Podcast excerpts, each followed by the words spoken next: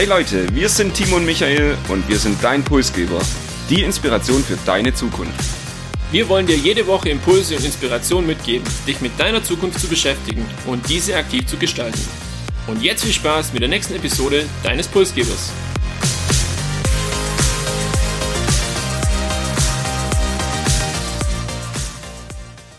Demenz und Zukunft.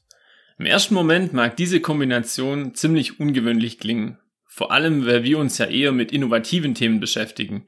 Wenn man jedoch genauer hinschaut, ist Demenz schon heute eine der Herausforderungen für uns als Gesellschaft.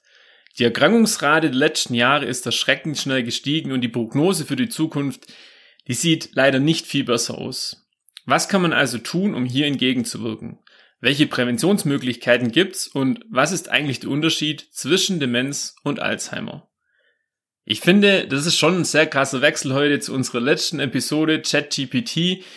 Ja, warum haben wir uns dieses Thema ausgesucht, Michael? Ja, ich denke auch, dass es keine Brücke gibt von ChatGPT jetzt zu diesem Thema heute. Nichtsdestotrotz ist Demenz eine Volkskrankheit mit Auswirkungen für die gesamte Gesellschaft. Nicht nur für die Kranken, sondern eben auch für die Familien, für die Angehörigen und für das Umfeld von Erkrankten. Außerdem, und das bringt es auch auf unsere Podcast-Liste, ist die Entwicklung und der Trend erschreckend. Und deshalb ist das Thema zukunftsrelevant. Immer mehr Menschen in Deutschland erkranken an Demenz. Und wenn man sich die Statistiken anschaut, dann wächst eben diese Zahl immer weiter. Und ich habe schon gesagt, eine der häufigsten Erkrankungen im Alter und auch leider ja, zum Nachteil des Umfelds der Erkrankten. Timo, vielleicht auch eine Frage für dich zum Einstieg. Hast du denn persönliche Erfahrungen mit der Krankheit schon machen dürfen müssen? Zum Glück aktuell noch nicht. Also weder im Familienbereich oder auch bei Freunden, Verwandten ist das bisher kein Thema gewesen oder ich habe es zumindest nicht aktiv mitbekommen.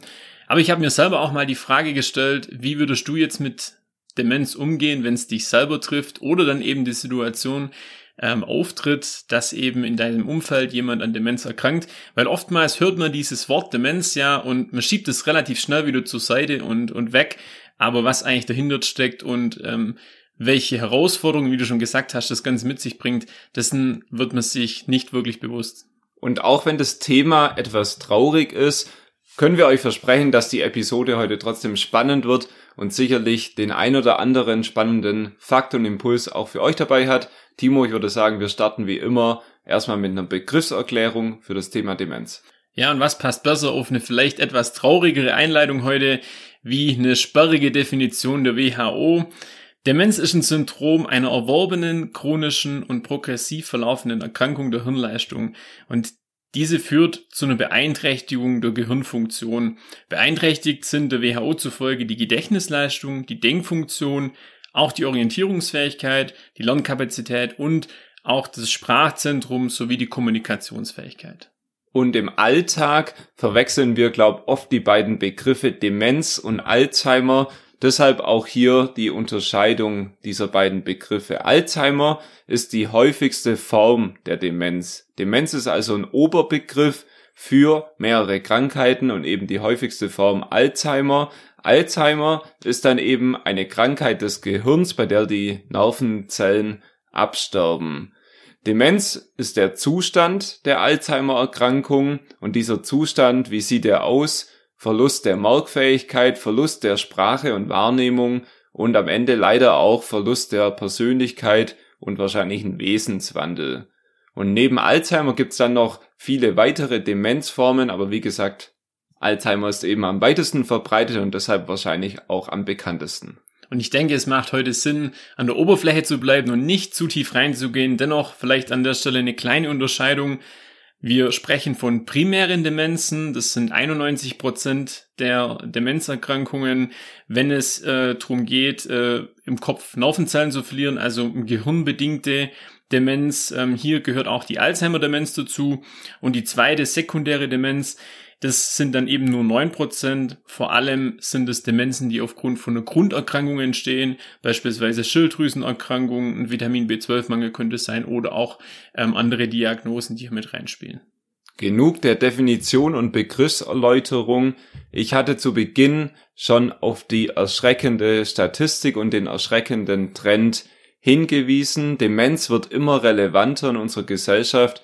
Und wie sieht heute, ja, ich sag mal, das Erkrankungsbild in der Gesellschaft aus? Die Erkrankungsrate steigt mit dem Alter. 60 bis 70-Jährige haben das 2,5 Prozent der Bevölkerung. Bei den 70 bis 80-Jährigen steigt es dann schon auf 5 Prozent und bei den Menschen über 80 hat jeder fünfte ja eben die Krankheit Demenz. Und manchmal und leider immer öfter betrifft es auch schon jüngere Menschen, die dann eben jünger wie 60 Jahre sind. Was sind die Risikofaktoren? Zum einen wird hier oftmals die geringe Bildung in jungen Jahren genannt, das Rauchen oder auch Übergewicht, aber auch Unfälle, die dann zu Hirnverletzungen führen oder, oder Bluthochdruck und zu guter Letzt der soziale Aspekt, die soziale Isolation und die Depression. Ja, und wir haben uns auch die Frage gestellt, wie sieht denn so ein Alltag mit Demenz aus? Vor allem aber, was sind erste Symptome? Woran kann man Demenz auch erkennen? Wir haben ein paar davon schon genannt. Ich möchte jetzt nochmal ein bisschen hier erläutern. Gedächtnisstörungen, beispielsweise, wenn man wirklich wirre Zusammenhänge hat oder jemand nicht mehr folgen kann, weil er in seinen Erzählungen ziemlich große Sprünge hat, auch so Wortfindungsstörungen. Ich denke, jeder kennt es von uns, dass einem mal ja gewisse Worte nicht einfallen, aber im Bereich der Demenz sind es dann ja Alltagsworte, die einem wirklich normalerweise leicht von der Hand gehen und wenn das halt mehrfach auftritt, könnte das auch ein Symptom von Demenz sein. Ja, und auch die Änderung der Sprache an sich sowie Störungen von Handlungen Manchmal sind dann Personen mit einer fortschreitenden Demenz auch enthemmt oder aggressiv, wobei die die letzten Jahre eigentlich wirklich ruhige Mitbürger gewesen sind. Also auch an so einer Wesensänderung kann man das ganz gut erkennen. Wer jetzt denkt, Demenz ist was, ich gehe abends ins Bett und wach morgens auf und hab das, das ist nicht richtig, sondern das ist eine Form äh, von Erkrankung, die eben relativ langsam beginnt. Das ist ein Abbau, Abbauprozess im Kopf, der sich dann auch teilweise über mehrere Jahre hinziehen kann. Also in der Regel jetzt nichts, was jetzt von heute auf morgen passiert. Ich denke, die von dir beschriebenen Situationen, Gedächtnisstörungen, Wortfindungsstörungen, die kenne sogar ich persönlich aus meinem Alltag, aber wir alle kennen das wahrscheinlich bei unseren älteren Angehörigen. Wie kann ich denn als Angehöriger jetzt vorgehen, wenn ich den Verdacht hätte, ja, meine Opa, meine Oma könnte vielleicht an Demenz erkrankt sein? Was kann ich da tun? Gut, prinzipiell ist immer ein Arztbesuch ratsam, um einfach äh, das abzuklären. Und wenn man nicht direkt zum Arzt gehen möchte, gibt es im Internet verschiedene Demenztests, um für sich selber mal eine Einschätzung zu bekommen, ob denn äh, ja die Erkrankung vorliegen könnte und wie hoch auch die Wahrscheinlichkeit ist, dass es sich um Demenz handelt. Wir können da gerne auch bei uns in den Show vielleicht so einen Test mal verlinken. Wer Interesse hat, gern mal einen Blick drauf werfen oder das selber auch mal durchmachen. An dieser Stelle möchte ich vielleicht nochmal zurückkommen zu der Eingangsfrage, warum ist das Thema heute jetzt so wichtig? Und ich habe schon vorweggenommen, ja, der Trend ist eher erschreckend. Bis 2030 sollen laut WHO 40 Prozent mehr Menschen weltweit an Demenz erkranken. 2019 waren das 55 Millionen weltweit, davon 1,6 Millionen in Deutschland. Und die Prognose für 2050 laut vielen Experten ist, dass sich die Zahl von 1,6 Millionen in Deutschland auf 3,2 Millionen verschlechtert. Und hinzu kommt, dass die Bevölkerung auf der ganzen Welt immer älter wird und damit eben auch das Risiko steigt, an Demenz zu erkranken. Jetzt ist es so, dass Menschen mit Demenz sich ab einem gewissen Grad auch nicht mehr selber versorgen können und Unterstützung und vielleicht sogar Betreuung benötigen. Das macht das Ganze deshalb auch so prekär, weil wenn man jetzt davon ausgeht, dass jemand körperlich nicht mehr fit ist oder in der Lage ist, dann klar braucht man Pflegeunterstützung, aber wenn jetzt jemand halt eben nur diese geistige Einschränkung hat und körperlich ganz fit ist, bringt uns das äh, vor weitere Herausforderungen und vor eine ungewohnte Situation. Vor allem im Alltag gibt es da verschiedene Gefahren, denen Menschen mit Demenz ausgesetzt sind, beispielsweise der Verkehr, da ist nur ja, eine Straße zu überqueren oder die Medikamenteneinnahme, wenn ich jetzt vergesse, dass ich vor fünf Minuten meine Medikamenten schon genommen habe und die dann nochmal einnehme, die Orientierung im Alltag generell birgt hier einige Risiken. Und wir haben heute eben schon eine angespannte Personalsituation, gerade im Bereich der Krankenhäuser, der Ärzte oder auch Pflegeeinrichtungen, was das Ganze dann eben zusätzlich noch verschärfen würde. Und aufgrund dieser negativen Entwicklungen finden wir, ist das Thema eben auch wert, in den Podcast hier zu kommen und ist auch in unserer gesellschaftlichen Mitte ein Diskussionsthema. Und dazu habe ich ein spannendes Zitat gefunden, das mich auch ein bisschen emotional gepackt hat von dem Generaldirektor der WHO. Demenz raubt Millionen Menschen das Gedächtnis, die Unabhängigkeit und die Würde. Aber sie raubt uns anderen auch die Menschen, die wir kennen und lieben. Und emotional darf es hier im Podcast zugehen, es darf aber hier nicht ohne Optimismus zugehen. Und deshalb wollen wir jetzt gleich über das Thema Prävention sprechen und über die positiven, ja, vielleicht Einflussfaktoren, die wir noch haben, um das Thema Demenz doch einzuschränken. Davor wollen wir uns aber erstmal anschauen, wo die Krankheit eigentlich stattfindet, ja, wie sie entsteht und wo im Körper. Ich versuche es in ein, zwei Sätzen äh, zu erläutern. Es geht bei Demenz um eine krankhafte Veränderung im Gehirn. Konkret, es sterben Nervenzellen ab oder diese Verbindungen von Nervenzellen untereinander werden zerstört, sind dann auch zerstört. Und ähm, das hat die Folge, dass sich das Gehirn insgesamt zurückbildet. Es gibt da schöne Schaubilder, wo man das wirklich sieht. Also so, wenn man so einen Schädel dann mal wirklich auf einem Bild sieht äh, mit verschiedenen äh, Kopfformen und ähm, dem Gehirninhalt, sage ich jetzt mal, wie der dann einfach weniger wird, so bitter, wie sich das jetzt anhört. Aber so ist tatsächlich. Ähm, man kann sich das ähm, Demenzthema auch vielleicht mit dem bildlichen Beispiel so einem Alkoholrausch vorstellen, dass einfach hat man ja auch gewisse Funktionen nicht mehr äh, so verfügbar sind und das halt jetzt nicht nur während der Zeit, wo dieser Rausch anhält, sondern eben auch darüber hinaus und für den Rest des Lebens. Ich hatte es schon gesagt, es gibt auch was Positives. Ja, die Forschung meint zumindest, dass man Prävention betreiben kann, um das Risiko an Demenz zu erkranken zu reduzieren was hast du denn da auf deiner Liste mitgebracht? Das Schöne ist, das sind die gängigen Dinge, die wir alle wahrscheinlich schon kennen. Beispielsweise ist da, ja, Bewegung. Also das Herz hat tatsächlich eine Schlüsselfunktion, da es eben Blut ins Gehirn pumpt und das Ziel ist einfach, geistige Reserven zur Vorbeugung hier zu schaffen. Das andere dann logischerweise die Ernährung, also Übergewicht zu vermeiden. Ich habe hier die Möglichkeit mit einer ausgewogenen Ernährung, mit viel Obst, Gemüse, äh, eher weniger Kohlenhydrate, vielleicht auch den ein oder anderen guten Tee, das Ganze zu unterstützen. Und klar, Rauchen und Alkohol, ich glaube, das ist selbsterklärend, dass das jetzt die Dinge sind, die das Thema weiter befeuern und dann eben auch ein hohes Risiko für eine Demenzerkrankung darstellen. Und das sind also auch die Gegenmaßnahmen für die Risikofaktoren. Vielleicht könnte man da noch ergänzen, soziale Interaktion und vielleicht auch Gedächtnistraining, vor allem im Alter, dass da das Gehirn fit bleibt. Bei all den Themen müssen wir der Fairness halber auch dazu sagen, die Forschung ist hier zwar ja schon ziemlich weit, aber das Ganze ist eben noch nicht bis zum Ende erforscht und ob das Ganze dann wirklich dazu beiträgt, dass man ja kein Risiko hat, an Demenz zu erkranken, ist eher zu bezweifeln, aber es schadet zumindest nicht und im besten Fall hilft es eben auch ein bisschen. Wir haben schon gesagt, die Forschung, ja, ist so semi-weit bei dem Thema Demenz und Demenz ist heute eher nicht heilbar, oder? Ja, also es ist, scheint wohl zu komplex, äh, wie dass man jetzt einfach ein Medikament entwickelt, das äh, Demenz heilt oder dann irgendwo auch komplett stoppt.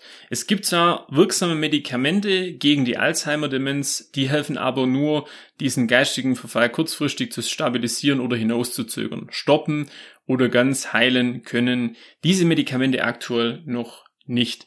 Und man muss dann wirklich auch fairerweise sagen, das ist eher eine Symptombehandlung als eine Ursachenbekämpfung an der Stelle. Nichtsdestotrotz gibt es in Deutschland viele Institutionen, Behörden und auch andere Organisationen, die sich genau dem Thema verschrieben haben, an der Heilung von Demenz zu arbeiten. Ja, es steht ganz oben auf der Liste auch von der Bundesregierung, vom Gesundheitsministerium.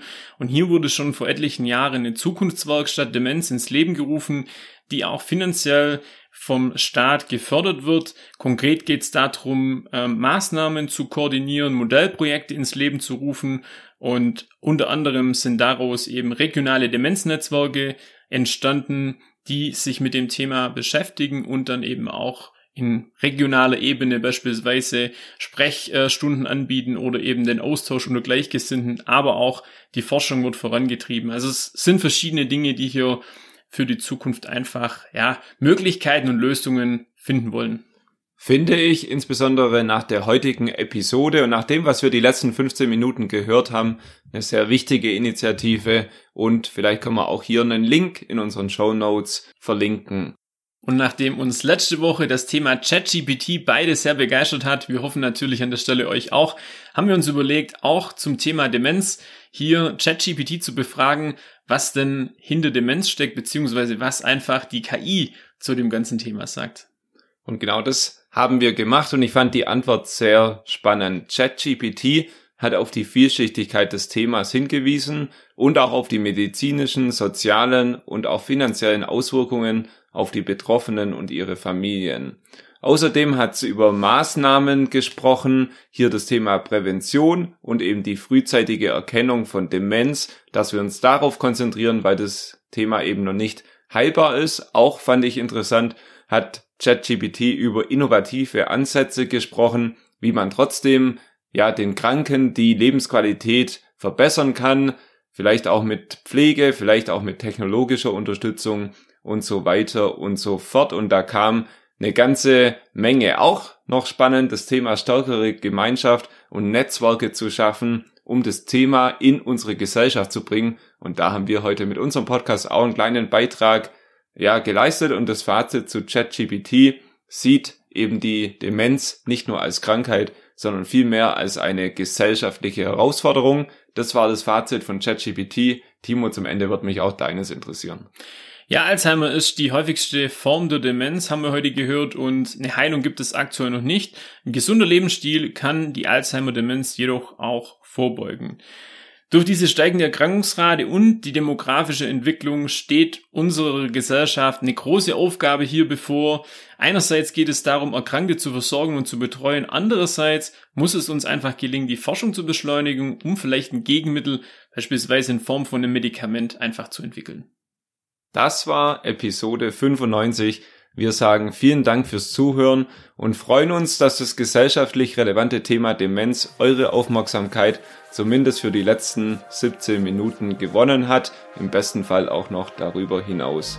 Gebt uns gerne Feedback, wie euch das Thema und die Episode gefallen haben und das könnt ihr ab sofort auch direkt auf Spotify mit einer neuen Funktion direkt unter der Episode machen. Also schaut doch gerne mal rein und probiert es aus. Ansonsten bleibt wie immer zu sagen, abonniert uns auf eurem Podcast-Player und erzählt euren Freunden und Kollegen vom Podcast Pulsgeber. Wir wünschen euch eine inspirierende Woche, in der ihr die Freude am Leben nicht vergesst.